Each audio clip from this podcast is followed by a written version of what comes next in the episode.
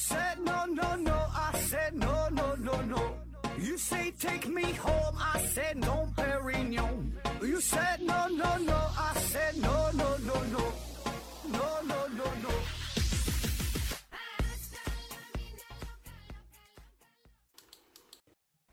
批评探索不求果，欢迎您收听思考盒子。本节目由喜马拉雅平台独家播出。呃，这期咱还是回答听友的问题啊。第一个问题，向阳沙雕见彩虹提问说：盒子你好，能不能用类似于德雷克公式的公式计算一下，在宇宙当中漂浮着多少类似于阿雷西博信息的信息啊？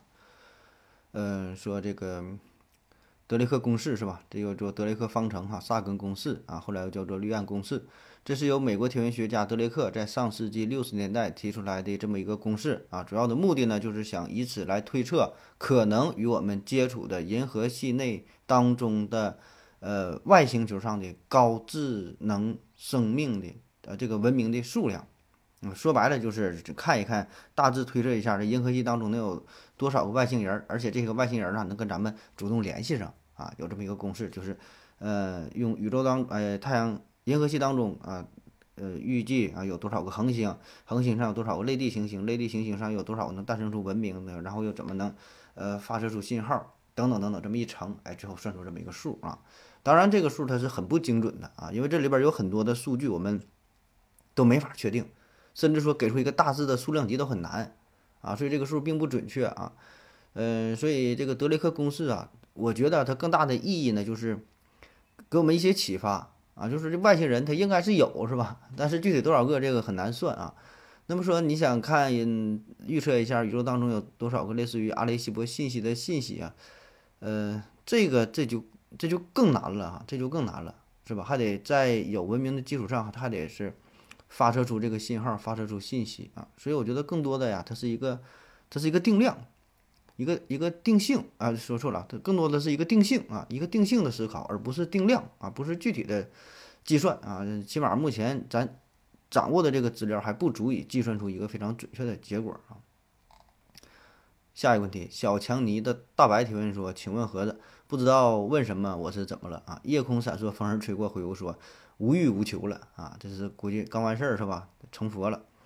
上帝一思考，合着就发笑，回复说：“去正经医院看正经大夫啊。”嗯，看下一个问题啊。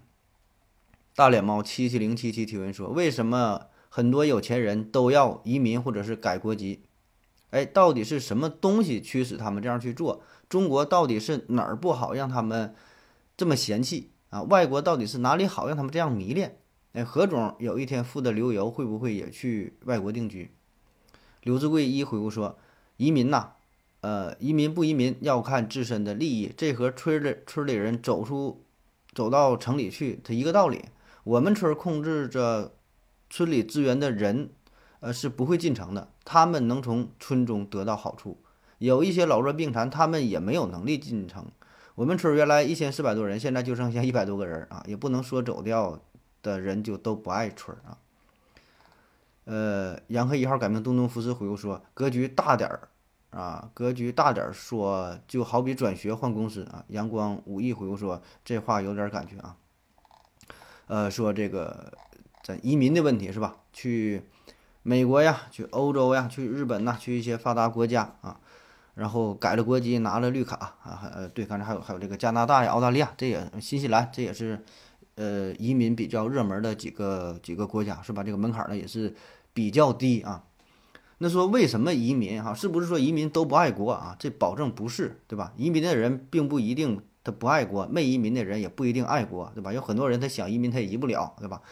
这这里边原因非常非常多啊！我觉得那那位朋友他举的例子就挺容易理解的啊，挺好的，对吧？就像你说你在你们村里边，那很多农村户口的他要去城市去打拼啊，那么这是说明他不喜欢这个村子吗？也不是，对吧？他热爱自己的故乡，热爱自己的故土，但是呢，要为了其他的一些原因，对吧？可能是说，我想出去发展一下啊，或者是为了下一代也好，还是怎么的啊，走走出去的。哎，那有些人就是不想走了，啊，就是就热爱这个家乡，确实不想走啊。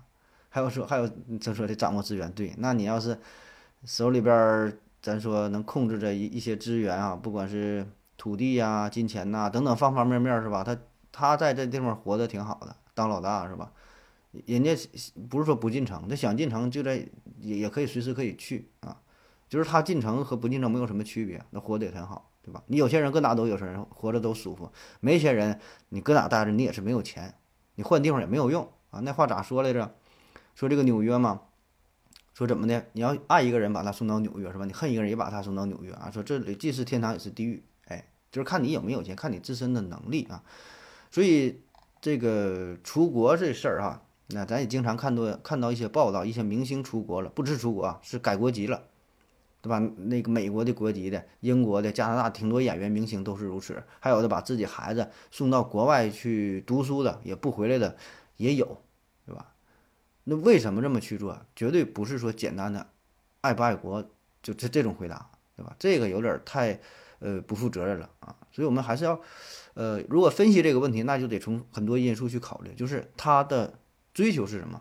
他想达到什么样的目的，对吧？他是说为了子女教育，对吧？那确实，咱承认，咱中国这么多年经济高速发展啊，但是说这个教育水平，那咱确实赶不上美国，甚至说赶不上英国。你看看那些高级大学的排名靠前的，那那保证是人家多。那为了学习，那可能那就去了呗。有些人啥，就是为了赚钱，对吧？嗯，不说去美国、去英国，现在是东南亚。呃，一些地区像什么那个新加坡，然后泰国呀、马来西亚呀等等吧，一些国家政策很好的人去那边做生意的也有啊，啊，像那个海底捞创始人张勇，他不是移移民到新加坡了嘛，是吧？还有像这个避税的问题，对吧？或者是有的有人就是挣完钱就是跑路了，搁中国挣完钱了，然后就就走了，也有，就是各种各样的原因啊。那也有一些人就是想出去玩一玩。对吧？我真有钱了，我干啥环游世界呀？啊，不是说我去哪个国哪个国家问题，我一个国家待两三个月，玩够了就走呗，就是有钱啊。所以你问我说我负责旅游会不会，呃，说这个改国籍呀，什么出国呀？改国籍倒嗯不一定哈，那个出国我估计保证得出国，就玩嘛，对吧？不是说搁哪地方待着就玩呗，对吧？造呗。下一个问题，思考妹子提问说：盒子盒子，脸皮薄，性格内向，总是不好意思和女生说话啊，怎么脱单？可以聊聊你是怎么脱单脱单的吗？谢谢。K 文晨回复说：“呃，看你问这样的问题啊，就知道你不怎么听思考盒子的节目啊。和你有同样的困扰，我在往期节目当中至少听到过五次啊。建议盒子老师集中多期，呃，有同样困扰的河粉啊，一次性的报幕出来就行。看看呢有没有用，呃，其他用他们，看看有没有其他用。”对你们感兴趣的异性会自愿找上门啊，与你们搭讪交往。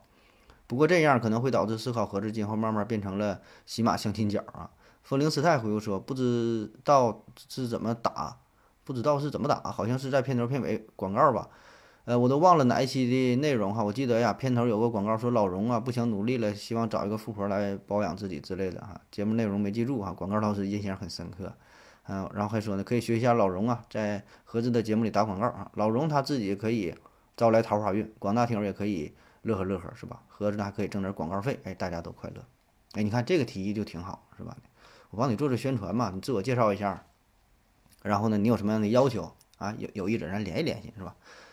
呃，说这个性格内向，脸皮薄啊，不知道怎么脱单，不知道怎么跟女生说话哈，交流啊，呃。说实话呀，你你这这问题你问我，我也没有什么经验啊，因为我都是一直被女生追啊，我都是我拒绝女生倒是挺有经验啊，就追女生这倒真不知道咋整啊，就我也我也不会啊。呃，我觉得这问题啊，最主要还是先要看一看你目前处于哪个年龄段儿啊，因为不同年龄段儿吧，呃，你追女生的方式呢也不太一样，就是得考虑你的年龄，也得考虑你要追的那个女生的年龄。对吧？你看看她这个时候，她最喜欢啥？她最需要啥？你要像小学的话，你小学生最喜欢啥？那就看谁学习好看谁多得几个小红花，多得几个小红旗儿，对吧？初中、高中呢，就耍帅呗，啊，看哪个男生穿穿的比较潮，是吧？就比较流行，哎，会弹吉他，会打篮球，跳个街舞啥的，哎，这可能哎大伙儿就比较喜欢，啊，看到了，哎，哇塞哈，一看就哇塞感觉啊。那进入到社会之后，最基本的哈，你得有钱嘛，是吧？有房吧，啊，有车吧，哎，倒不是说这个女生多么物质、多么现实、多么喜欢钱，对吧？咱只是说这是一个基础。那你结婚了，你得有住的地方，完你得吃，你得喝呀，对吧？咱咱不说总出去玩去，你你得有一个物质基础，这是非常非常呃现实的事儿，对吧？不是说这女生如何如何，这谁都是，谁生活过日子不都得花钱吗？对吧？所以我觉得把这些基础的这些这些事儿做好之后啊，然后哎，你再修炼自己的性格啊。什么叫修炼性格呢？这个。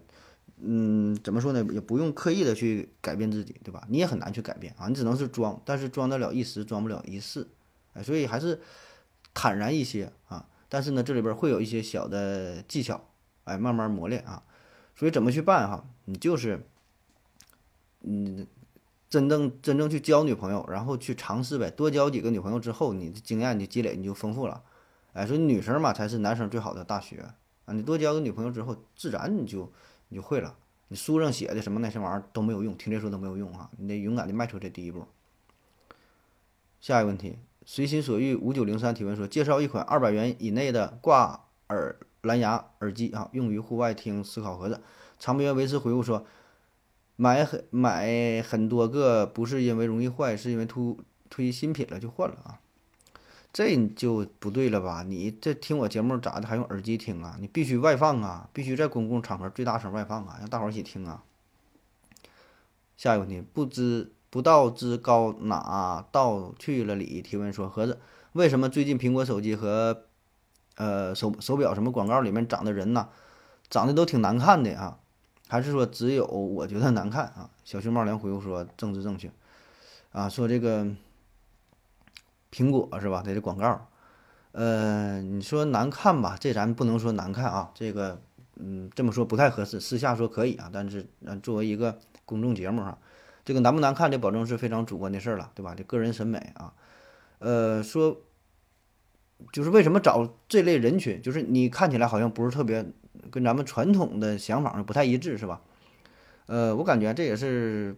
苹果的一贯的风格哈，它一直也就是这个这个调性啊，不会找那种特别说咱一看那种网红脸、锥子脸啊，整的特别白，然后画小嘴唇什么，他他都不都不喜欢那样的。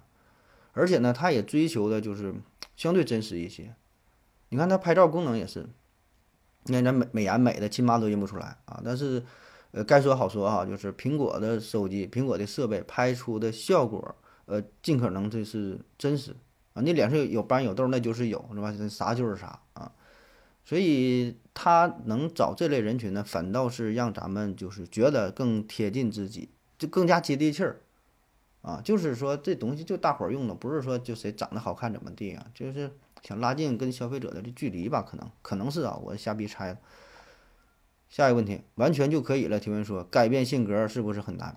南极新闻回复说：“性格是客观存在的，不以你的意志为转移。”军哥九七为回复说：“呃，性格决定命运，命运呢也可以改变性格。活泼的孩子命不好，截肢又毁容了，他性格从此就不活泼了。哎，这就是命运改变了性格。”上帝思考合着就发现回复说：“一些大事件可以改变一个人的性格，比如我表哥上学的时候就是非常的顽皮，呃，上课呃打架。”打架完上网无所不做，后来呢，我姑父出车祸走了，呃，他一夜之间呢，仿佛懂事了，长大了虽然成绩不如，啊，还跟一样，非常差，呃，但是呢，呃，不再去外边也是生非了，呃，说改变性格这个事儿哈，能不能改？这这个这几位朋友基本回答的都差不多了啊，就是这事儿吧，你要说能不能，保证是能，保证是能改，但是你说能改成啥样，这，呃，很难去改，对吧？真就是有一些重大事件。造成了一些触动吧，呃，也许呢会带来一些改变啊，否则的话，嗯，我感觉确实挺难的，对吧？江山易改，本性难移嘛。下一个问题啊，小魏德提问说，突然发现麦克说好久没更新了，是不是停更了？W 客人 ET 回复说，麦克说一直在更新呐，只是最近盒子没有转采，可以关注麦克说，你就能听到了。上帝是好，盒子发现回复说，麦克说是另一档节目，之前都转发啊，这是造成一些误会了，是吧？就是在。呃，麦克说节目的早期，因为播量很少嘛，关注度很少啊，粉丝很少，所以呢，我就是以转采的形式，相当于呢打个广告，帮着宣传一下啊。然后现在呢，呃，粉粉丝量呢逐渐的是固定下来，虽然也不多哈，但是呢，我也就嗯很少去转采，就偶尔呢是我觉得跟咱们节目主题比较相关的啊，嗯，然后我就转过来了啊，也不是期期都转，以前是期期都转哈。嗯，所以如果你喜欢这个节目呢，你就可以去订阅一下啊，第一时间就能收听到啊。如果不喜欢呢，也无所谓啊，就是这个它是两个完全不同的节目，两个类型啊，相当于我人格分裂，哎，两个人啊，我就做这个又做那个啊，这这这俩呢，嗯，也不要过多的去评判，过多的去比较，它完全就是不同风格的事儿啊，可能里边不严谨的地方啊，没有科学精神的呀，我跟里边讲一些鬼故事啊。一些都市传说呀，对吧？这东西也不是说我就我就只只只懂科普的事儿，这科普也不懂啊。就是说我不要也不能只让我做这一档节目对吧？我还可以做个美食节目了啊，我还可以做点什么节目，这都可以啊。这这玩意儿呢，你愿意听就听呗，不听就拉倒呗，是吧？也不能说因为你不喜欢麦克说把咱思考盒子这个节目都不听了，是吧？这就哎，反正你爱听不听吧。K 文晨提问说：何老师你好。请问呢？自行车骑起来那不倒啊？那根本的原理或许已经有了可靠的结论啊，或许结论仍然还有争议啊。但我想问的是，为什么双手都不握住自行车把（括弧不用双手控制车前轮与前进方向的状态下）也能骑着它不倒啊，并且还能保持直线骑行？这是为什么啊？WQNET 回复说。理论上四轮的如果可行（括弧问题不在行驶控制，而在环境检测和路径规划）啊，括弧完了。理论上四轮如果可行，两轮的一样也可以解决啊。呃，想象现在的平衡车和独轮车，呃，这是一个非稳定结构，全靠自动控制装置来维持平衡，而自行车的稳定性比较好，介于平衡车和四轮车之间，控制起来没有难度。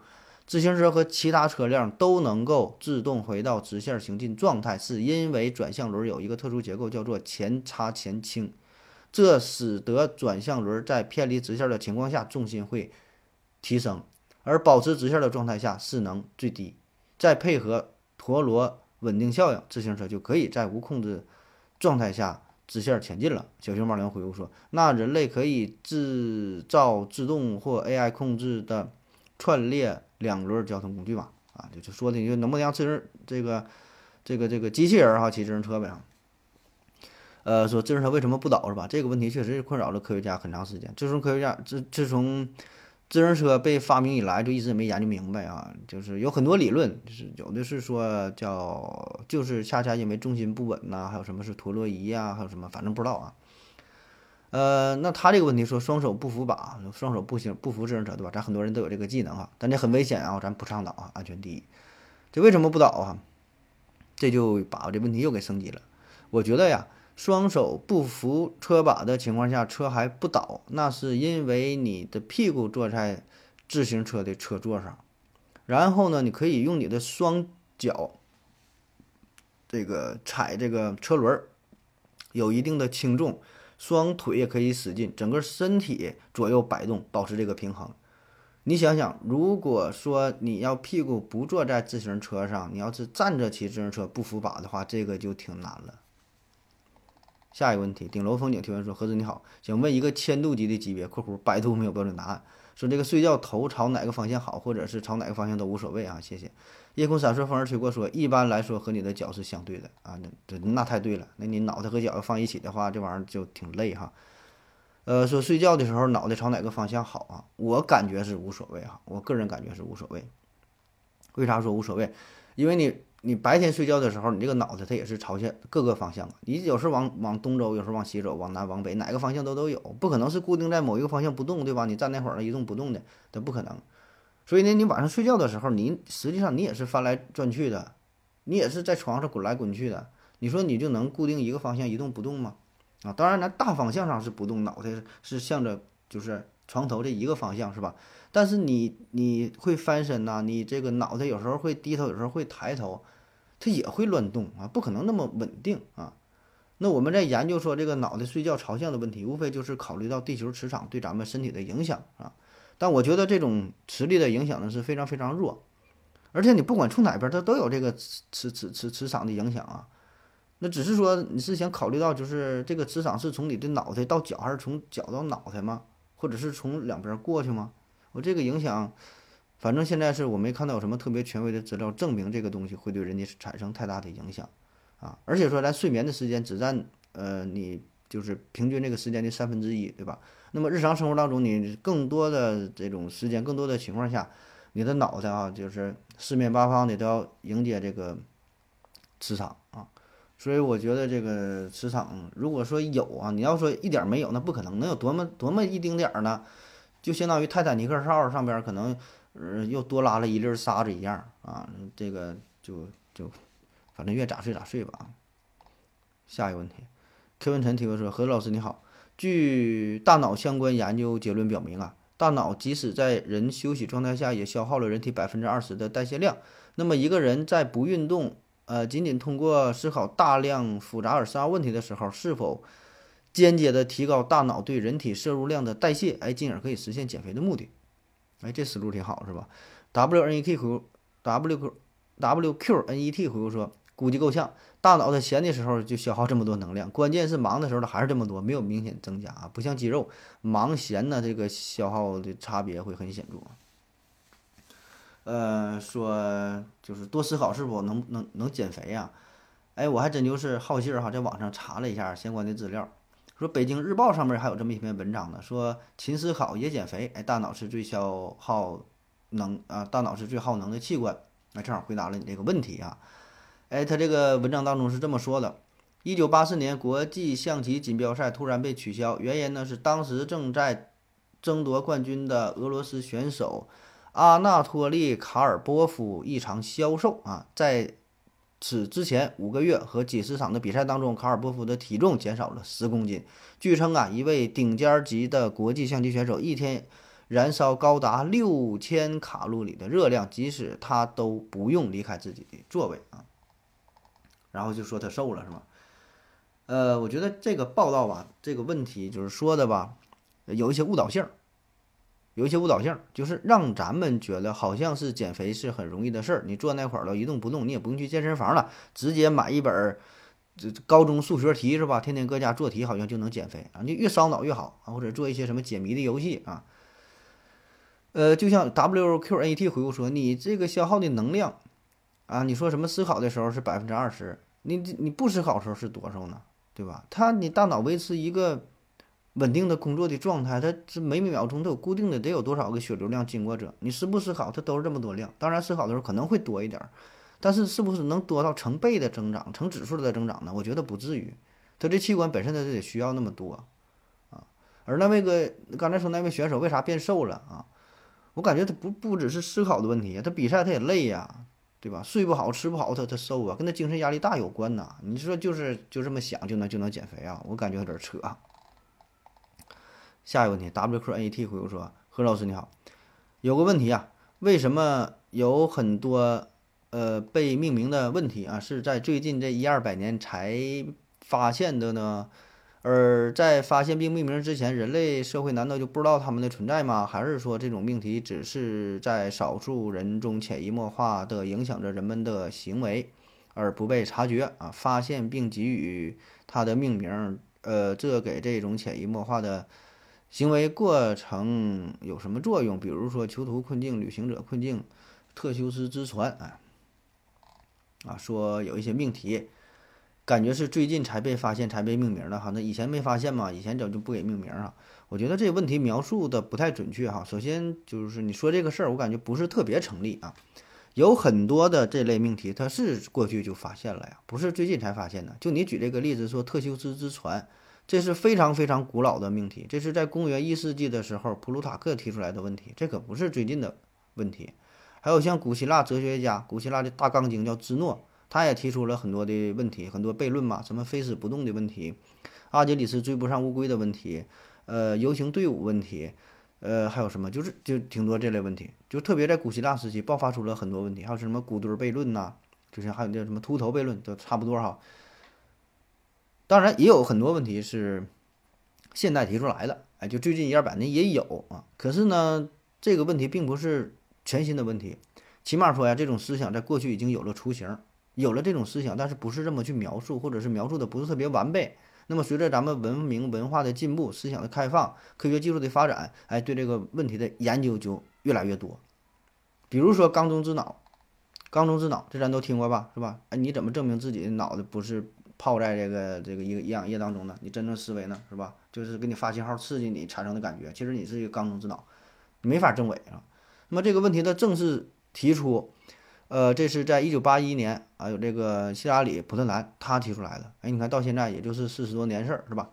但实际上呢，类似的思想早就有，像咱说这个庄周梦蝶，是吧？我是蝴蝶，蝴蝶是我呢？我是不是做梦呢？我怎么证明自己不是在做梦呢？你看，跟这个是一个道理的，背后的逻辑是一样的，只不过呢，描述的形式不一样啊。而且咱现在你说有脑有了脑机接口，对于这个问题的思路就越来是这个这个考虑哈越来越深刻。还有像那个以前有很多电影啊，呃，《黑客帝国》呀什么的，都是借用了哎这个思想，所以这个。思考的内核是一样的，只不过呢叫法不同，不是过去没有啊，只是咱没有注意到。所以我觉得呀，绝大多数这类问题还真就不是这最近一二百年提出来的，越是深刻的，越是基础的，越是根本的，越是哲学本质的问题，它一定是提出来的越早。哎，就像说物质和意识这第一性啊，呃，运动什么静止的问题，什么一元论、二元论的问题，就是就就这些关系。越基础的问题想，它保证提出的越早，因为很容易想得到，对吧？你就稍微一想，咱就都能想到这些问题，啊，那越到了后来，低垂的果实都被摘完了，对吧？基础的问题已经被思考的差不多了啊。当然，咱说只是去思考，并不是找到答案啊，对吧？所以呢，越到后世的哲学家，好像研究的东西都越来越越乱七八糟了哈，不不研究点根本的了啊？你因为啥？已经被别人研究差不多了，你提不出什么新的理论，对吧？就是同样一个问题，以前哲学家已经整理出了十个答案。你最后的哲学家能干啥？你再想研究这个问题，只能是在这个十个答案当中选择一个，你提不出来第十一个，很难很难再提出一个新的答案，你只能是在一个当中之，然后哎，再细分再研究，所以很难有什么突破，都是前人的思想。下一个问题，长边卫视提问说：“请问盒子如何辨别营销号啊？我经常在 B 站上看视频，发现呢有很多视频是胡说八道啊，听人家说好像是买的买的剧本念的。”不同的主播台词居然一模一样，有的还是机器人朗读的那种。再者，他们发这种视频有什么意义？然后补充说，我说的辨别呀是怎么少刷到这样这样的视频？小熊猫连回复说，人口基数大，呃，韭菜绝对是数量就非常多哈。看看直播带货你就知道了。呃，说看一些营销号的视视频是吧？非常非常多啊。这确实很多就是剧本，很多都是一样的，就套路完全一样。你看他们穿的呀，有的都是一个公司的，后边背景什么的。呃，都是按一个剧本往下走的啊。那为什么为什么这么去做啊？很简单，就是为了赚钱呗，对吧？那个就就是骗钱呗啊。有的时候他们甚至会故意把这个视频做的看起来很 low、很傻逼的样子啊，目的就是识别呃人群，识别他的目标人群，就是不想。呃，让别人在这上边浪费时间，就是不浪费彼此的时间嘛，就这意思，就是相当于直接筛选出傻逼啊，然后呢，这是他的客户群体，然后他再去卖这个东西，那么至于说如何少刷到类似的视频啊，这我就不太懂了。这个不同的网站吧，它有不同的算法啊，它有不同都有不同的往外这个外推的方法啊，呃，但大致的理念都是这样，就是你看一个东西时间越长。停留时间越长，然后又点赞了，又转发了，又评论了，就说明你越喜欢，对吧？那么这样的话呢，它就会给你推送更多类似的东西，啊，你要不爱看，这闪过来看着了一眼就一下给他刷过去了，慢慢就推的就少了，啊，所以呢，那你你你以后就少看点呗，看这种东西就刷刷走就完事儿了。然后也有一些吧是，呃，可以自行设置。就是你喜欢什么东西，给你多推点。比如你喜欢动漫啊，你喜欢汽车，你喜欢电子产品，你喜欢小说什么的，你可以有一个自己的设置。嗯，然后还有一种模式呢，就是纯是那个给你推荐什么热点，就是不考虑你的兴趣爱好啊。这不同网站这个设置不一样哈，有的有，有的有的没有啊。这个反正您看看找一找，看看有没有什么什么设置的这个界面啊，调一调估计就能好了。下一个问题，呃，C A I G E 蔡哥啊，蔡哥一七二九提问说：何子你好啊，问两个问题。第一呀，每种可见光的光谱波长，在网上查了一下，答案呢千奇百怪啊。以橙色光为例，有五百九十二呃五百九十七纳米到六百二十二纳米的，有五百九十到六百二十纳米的，哎，到底有没有一个统一的标准啊？请何子帮助一下。第二个呢，就是说已知啊各种那已知两种波叠加。各自的频率不改变，又已知啊红色光和绿色光混合成黄色光，而红绿、黄三种光的频率不同啊，请问啊，盒子帮助解答一下这个光混合之后变色的原理。上帝思考，盒子就发笑回复说：颜色是人为的定义，如果不是激光的话，每种颜色的光都是一个频率带啊，是多个波长的光混合在一起，只有像激光那样的单一强度的、单一性强的光才具有才有呃具体的波长啊。光颜色的混合取决于人眼，我们知道。人呐有三种色锥细胞，分别是红、绿、蓝感光。当红色细胞感受到红光，绿色细胞感受到绿光，大脑就会接收到黄光的信号。而红光、绿光是无法直接混合出黄光的。所以，我们看到黄光实际上有两种可能：第一，我们看到了红绿的混合；第二，我们看到了黄光。呃，第一个问题说这个波长哈，数值可能不太一样，是吧？略有差别。呃，这种差别。这我觉得对于咱普通人来说呢，差别不大，对吧？你看这都是差了几纳米啊，非常非常微小啊，这就是一个定义的事儿，对吧？就是谁更权威啊？A 这本书说是这个数据，B 说的是这个数据，C 说的是那个数据，你看哪个级别最高，哪个级别最高你就信哪个也就完事儿了，对吧？那第二个问题呢，那位听友已经帮回答，应该是差不多了哈，就就就不回答了。下一个问题。落日残阳 OI 提问说：“盒子啊，作为一个外科医生，能不能解释一下为什么要分神经科、心肺外科，应该是心胸外科啊、泌尿外科等等外科，都让一个外科医生来治疗，不可以吗？”啊，WQAT 回复说：“医院的医院工作的非医学工作者的浅见哈，分科呢是因为医学体系太过庞大，而人的精力很有限。虽然大的基础知识体系都是相同的，但每一个分科都有独特的小知识体系。”有人体解剖的局部细节，有专科独有的药物，有专用的器械。盒子不知道，盒子不知道大脑里有某个小血管是什么走向。神经外科的大牛也不会操作盒子科里的超声碎石机啊，能给人换心的不知道怎么给人开瓢啊，不是介入科医生也不可能掌握如何控制导管在血管里的走向。呃，而每一个分科里的细节呀，都是浩如烟海，并且呢有大量人类现有的知识盲区，这些又关系到每个患者的生命和健康。能在一个方向上有所成就，就要付出毕生的努力，没有精力再关注其他领域的细节。盒子常引用“吾生有涯而知无涯”，说的就是这个事儿。夜空闪烁，风儿吹过，回复说：“厨师为啥要分各大菜系？不都是点大勺的吗？”啊，呃，落日残阳回复说：“谢谢解答。”啊，对，他说这分科这个问题啊。呃，你看哈，它不只是医学呀，现在发展的趋势，各个行业分工都越来越细。就像说的这个，你说厨师还分各个派系的，对吧？这都叫炒菜，哎，这咱自己都会炒，对吧？都能做俩，但实际上呢，这里边学问可大了去了，各个派系之间这个做法、这个特点、那知识，你就学去吧，是吧？所以这个是一个社会发展的大趋势，保证是分工越来越细啊，特别是医学。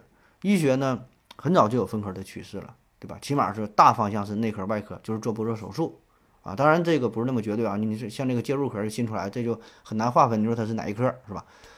然后呢，某一个科之后，它还会继续再往下分，下就是像外科哈，外科原来有什么，就是比较典典型代表的普外科、普外科，然后呃神经外科、骨外科。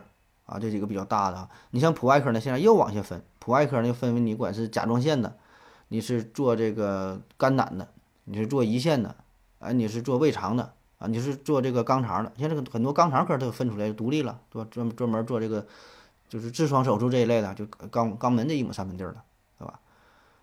所以为什么分的这么细，就是因为人的要求也是越来越高啊，每一个学科的知识也越来越多。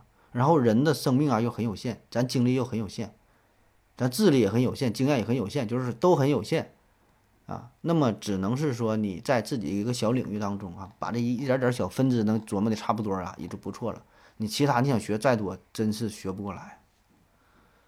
下一个问题啊，提问提问提问说，盒子你好，请问计算机计算所消耗的能量去哪儿了？上帝思考，盒子就发笑回复说，电阻的发热，内部晶体管儿。呃导晶体管导通时会有一些电阻啊，会产生热量，大部分呢都以热量的形式散掉了，有一部分呢以电磁辐射的形式耗散掉。晶体管在翻转状态时会经历一个线性区，这个线性区是电阻最大的时刻（括弧除了截止时的无穷大）。所以 CPU 内部的晶体管一定是在改变的零和一的状态下发热最大啊，这也是为什么发热量和主时钟频率成正比的原因啊，这也差不多吧。这个我具体不太懂啊，那保证是，我觉得就就就是发热呗，对吧？变成热能了呗。Poeztam 提问说：何总啊，呃，当前我国高校的理工科建设取得了一定的效果。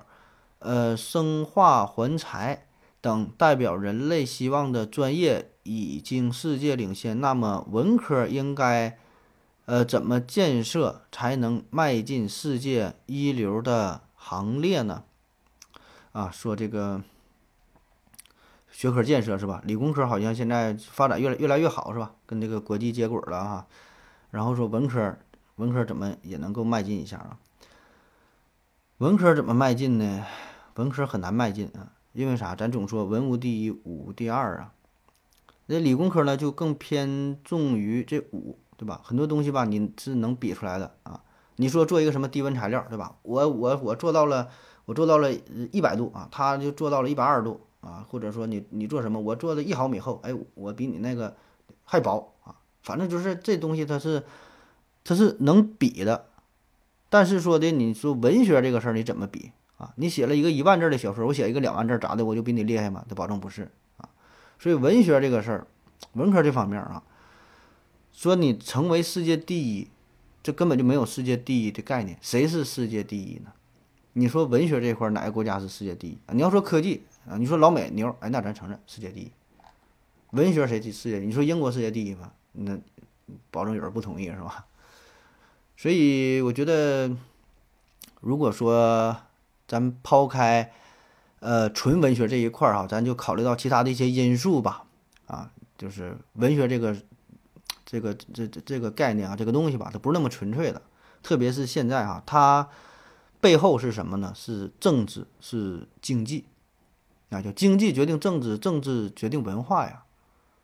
所以你看啊，现在咱说世界上影响力最大的那些国家，一定是发达国家，一定是欧美国家，对吧？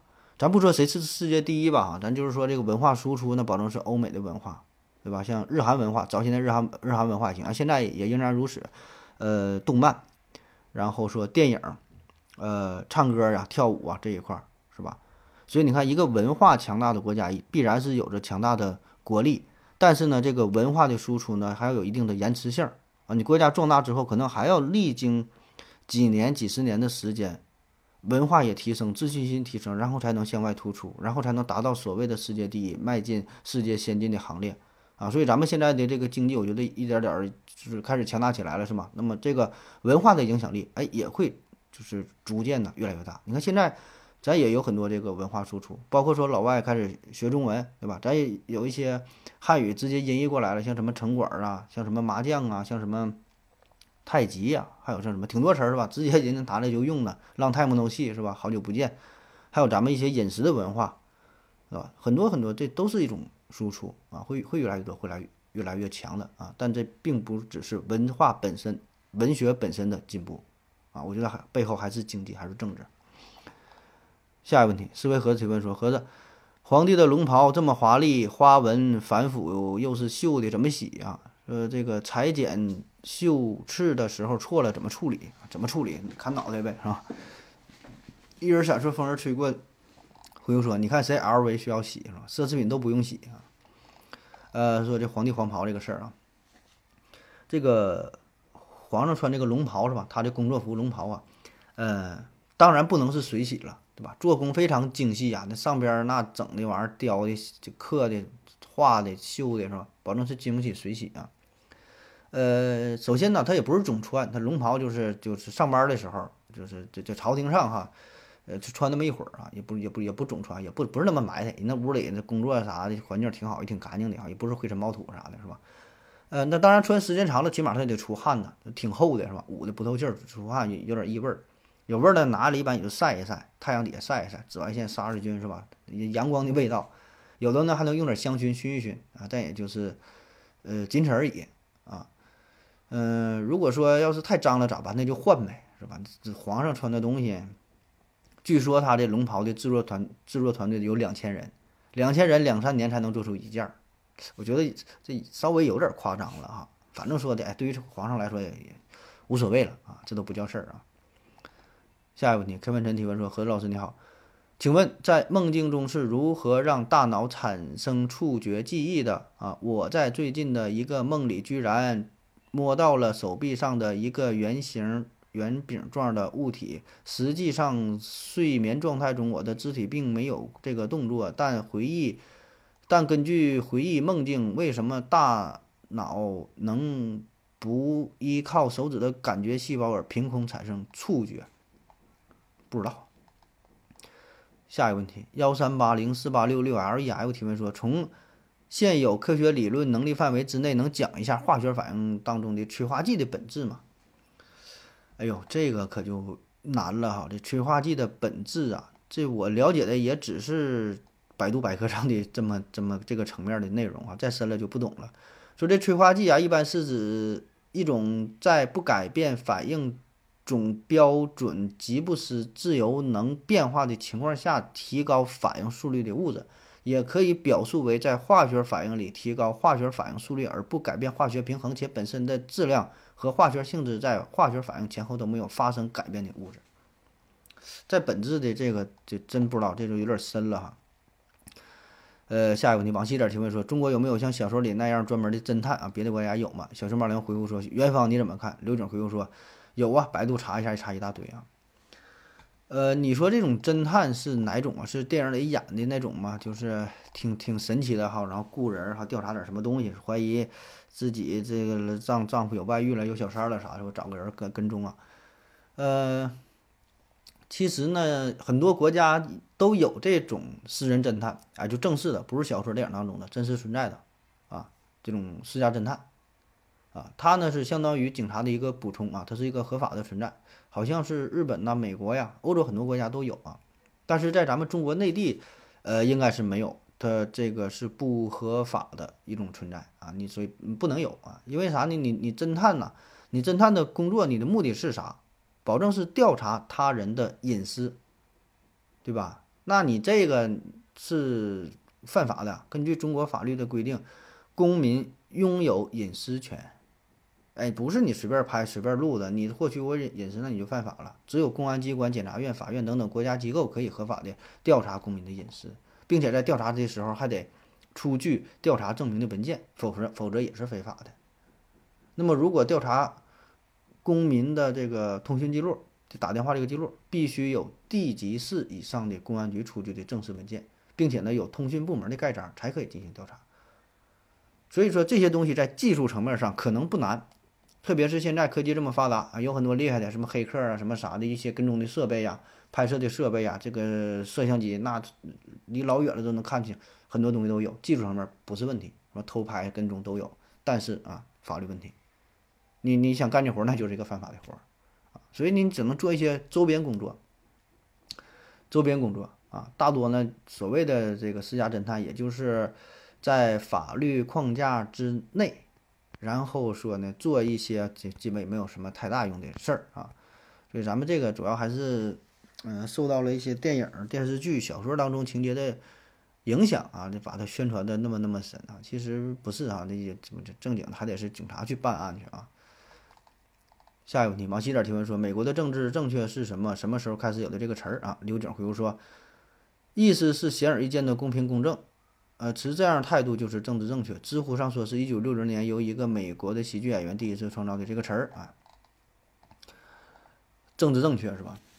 政治正确是近代思想及政策研究当中的专业名词，广义上是指言论行为上不顾不顾客观事实，迎合主流价值观、道德和舆论的导向，也可以指那些无视事实、站在道德制高点上、全力支持主流价值观的人。在西方价值观当中的政治正确是指政治立场上隐瞒真实想法和客观事实，在言语、政策、行为上不能冒犯少数族裔和弱势群体，对。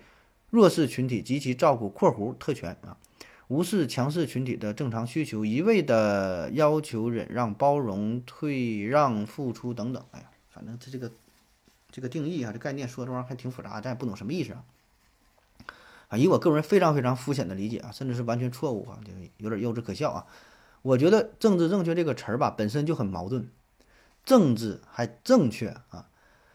既然你说到了政治，就谈到政治这个词儿，它就不存在正确和错误之分，不像是一道数学题、一道物理题，你拿出来三加四就等于七，谁三加四等于八，上去给个大嘴巴，到哪都能说出理来，你算的就是不对。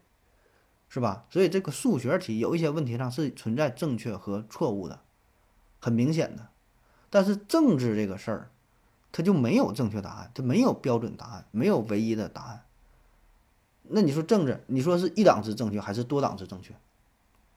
啊，你说是议会制更好，议会制更好还是总统制更好？哪个好？哪个对？哪个错？对吧？是资产阶级专制好还是人民民主专政好？所以很多问题它不是。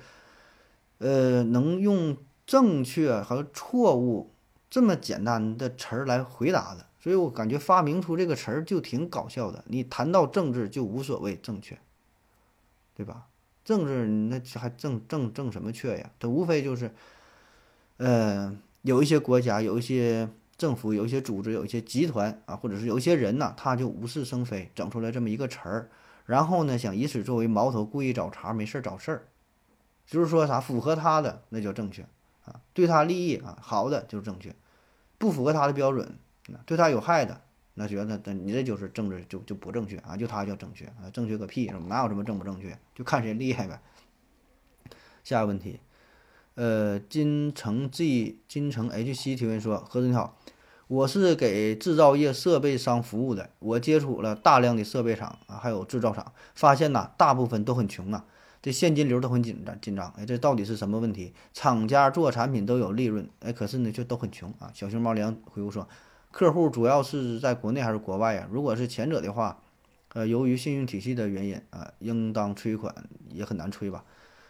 哎呦，这个涉及到这个行业本身的问题了，一些制造业啊，什么什么设备制造哈，然后说现金流很紧张啊。这里边这咱就不太懂了，涉及到经济学，经济学这是我的弱项哈，是我的软肋，经济学基本不太懂。反正我就感觉呢，可能这个行业吧，它本身呢投入非常巨大，你干制造业的对吧？那那成本投入老多了，前期的投入老多了，然后呢这利润呢也是比较低，这这利润的点可能非常非常低，它都是走量的呀，对吧？大规模生产，然后呢风险还比较高，风险比较高，周转还比较慢啊，这这一个周期呢很长啊，从从它的生产呐到销售啊，到最后回款呐等等，这很多钱都压在这上边了，所以它根本没有现金流，它全是欠钱，一个欠一个，一个欠一个的啊。下一个问题，幺三九幺幺九二零 dfr 提问说，毕竟大公司秘书都这么牛逼，有事秘书干，没事那个啥啊。下一个问题，K 文晨提问说，何老师你好，呃，牙齿可以自体移植吗？呃，那能一体移植吗？啊？呃，甚至不同人种的人人种间牙能移植吗？啊，有哪些？呃，那些人在医院拔掉的牙齿啊，可不可能流转到呃器官买卖的黑市啊？啊，说这个牙的问题是吧？能否能否进行一体移植啊？呃，所谓一体牙移植，就是说呢，把把刘老师啊，把刘司机的他的牙拔下来了，然后呢？种到了黄博士的嘴里边啊，搁这边长了，这这一体移植啊。你要自体移植呢，就自己把左边后边这个牙拔下来，种到了右边啊，这这玩意会长出来了啊。这这是自体一体啊。那这些呢，理论上呢，保证都是可以的，理论上呢是可行的啊。但实际操作过程当中呢，这种移植并不多见，特别是一体移植啊，反正我是没看着过，现实当中有没接触过啊。因为啥呢？这个技术层面哈，就是要求还是比较高的，前期呢做很多的准备，特别是一体移植、组织配型，对吧？这配型能不能成功？你说你拔一个牙给谁就安上啊？那能成功吗？对吧？那不成功排斥反应呢？所以在临床上是极少、极少、极少的，这是直接的。然后像你说的那种间接法呢，也有，就是把这个牙拔下来之后放在牙库当中储存，然后有选择性的进行移植啊，这个倒是也有，但实际也是。不多啊，非常非常少。咱聊聊牙这个移植的历史啊，呃，在过去啊，在历史上还真的就有人做过牙齿移植的手术啊。那那是在万恶的资本主义社会啊，那不是资本资本主义，在万恶的奴隶社会啊，就是古埃及的时期，呃，一些奴隶们会把自己的牙齿拔下来奉献给法老，哎，给法老来使用。啊，这不就是移植啊？一个人的牙移到了另一个人身上，一体移植啊。当然，这种方法这是非常原始的，并不是真的种上了、长上了啊，它是用其他一些方式固定上啊。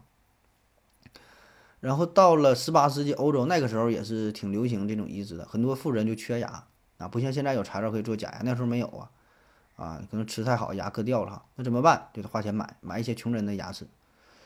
呃，有一幅油画是。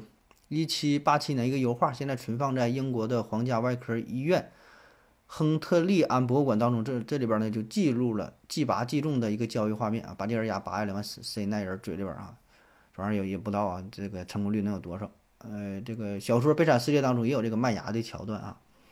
据说呀，嗯，美国国父华盛顿先生他上岁数之后也是牙齿基本都掉光了，于是呢就让医生从一个黑人的嘴里边拔了九个牙装在自己的嘴巴里。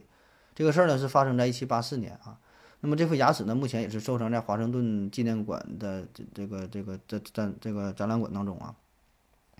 有人说这九个牙呢是从黑奴的嘴里边直接拔掉的，也有人说呢是花了一百二十二先令买的，那个黑人自愿卖的啊，具体咋回事咱也不知道啊，反正是有这么档子事儿吧，算是这个牙的移植啊。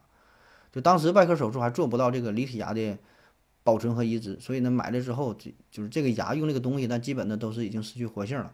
啊，不是不像现在，就是说的真正的这种移植啊，那很完全不一样，啊，顶多是，呃，像现在的这个就是烤瓷牙，这个牙冠，哎，用用的用的这用的这个东西就是套上了呗，啊，相当于一个活动的义齿啊，要不然你说那个假牙用什么东西去做是吧？没有什么好的材料，没有这么坚硬的啊。那现在这个医疗技术啊，已经可以做到自体牙的这个保活的移植啊。比如说把这个智齿拔出来，哎，移植到自己的后磨牙这个位置，哎，即拔即种啊。条件成熟的情况下呢，就确实可以移植成功啊。呃，因为这个智齿一般没有什么用了，然后还碍事儿是吧？动不动呢就是肿了，什么发炎啥的，或者顶了旁边的牙。